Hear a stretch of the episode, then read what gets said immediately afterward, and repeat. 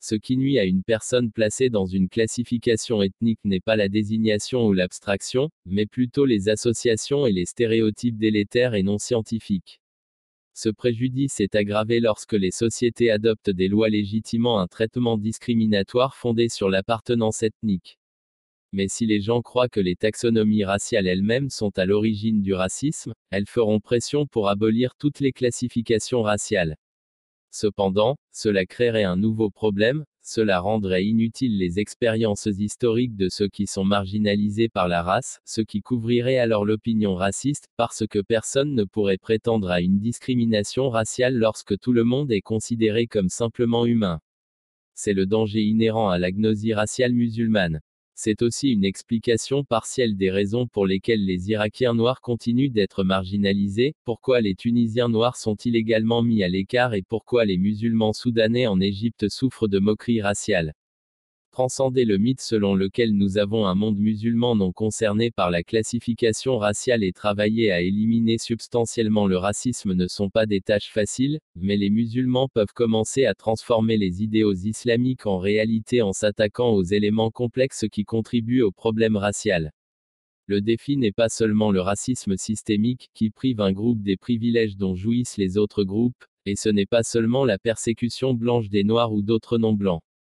Le véritable défi est de savoir comment la stratification sociale basée sur la couleur est renforcée par des théories pseudoscientifiques. Théories qui attribuent des traits et des caractéristiques aux minorités.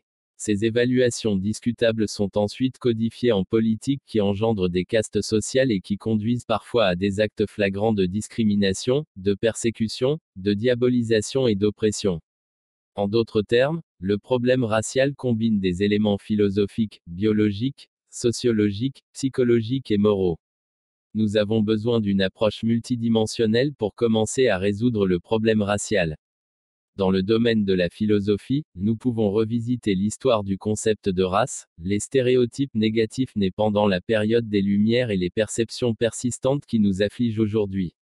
Dans le domaine de la biologie, nous devons revenir à notre histoire d'origine unique et réapprendre ses mérites, et la renforcer avec les aspects de la théorie de l'évolution qui sont cohérents avec nos théologies.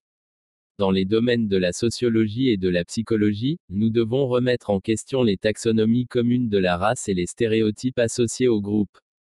Le garçon n'est pas comme la fille. 3. 36, dit le Coran. Cela nous rappelle également que Dieu a fait de vous des nations et des tribus.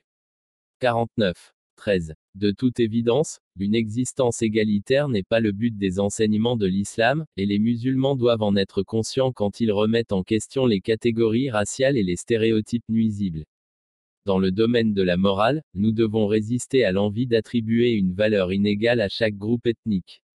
Nous pouvons reconnaître les dons distincts conférés par Dieu aux hommes et aux femmes, et même les distinctions sociales entre les personnes, comme les gouverneurs et les gouvernés, les experts et les non-experts, mais nous ne devons pas considérer ces distinctions comme des indicateurs divins de supériorité et assurément nous ne devons pas les considérer comme des signes de la grâce divine. Nous devons tous nous attendre à être traités équitablement, même si ce n'est pas de manière égale.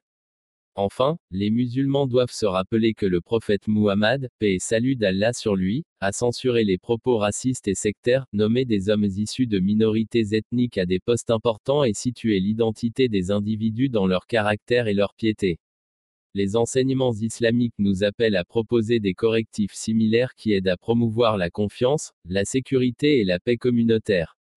Si nous pouvons commencer à engager des conversations ouvertes, honnêtes et sans passion sur le concept de la race, de son évolution, de ses énigmes et de ses valeurs, mais également le faire dans une atmosphère où personne ne se sent jugé de parler honnêtement, alors l'islam peut, si Dieu le veut, être à la hauteur de sa réputation de religion unique qui efface de sa société le problème racial.